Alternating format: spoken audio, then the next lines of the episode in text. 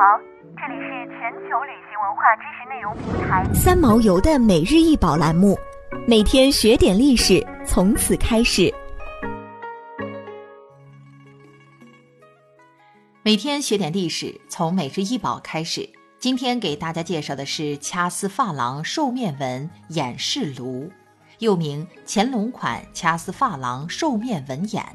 为通高十七点四厘米，口径八厘米。足距二点六厘米，器型模仿西周青铜器的眼，眼为上赠下格绳纹立耳，盖顶有鎏金簪花连座云龙纹钮，通体是天蓝色珐琅釉地，盖面是兽面纹，腹部是蕉叶纹，内再是兽面纹，三代足亦是兽面纹，三层兽面纹形象不一，富有变化，足及底鎏金。底正中镌杨文乾隆年制楷书款，现收藏于台北故宫博物院。眼是一种蒸食器，上层置食物称赠，下层装水处称格，中腰置一竹制的蒸筛，供热气通过以蒸食物者称壁。除了实用功能之外，西周末春秋初，眼还是礼器，与鼎。簋、斗、壶、盘等组成成套随葬品。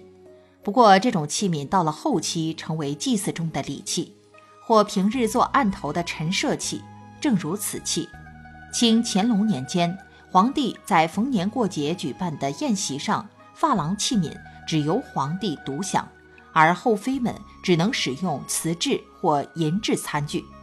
掐丝珐琅器的制作工艺复杂。釉料配置和烧造技术难度大，生产成本高，由此只能由皇室贵族使用，凸显其尊贵身份。每件掐丝珐琅器必须经过制胎、掐丝、烧焊、点蓝、烧蓝、磨、鎏金等复杂流程，工艺复杂，稍一出现纰漏，都可能前功尽弃。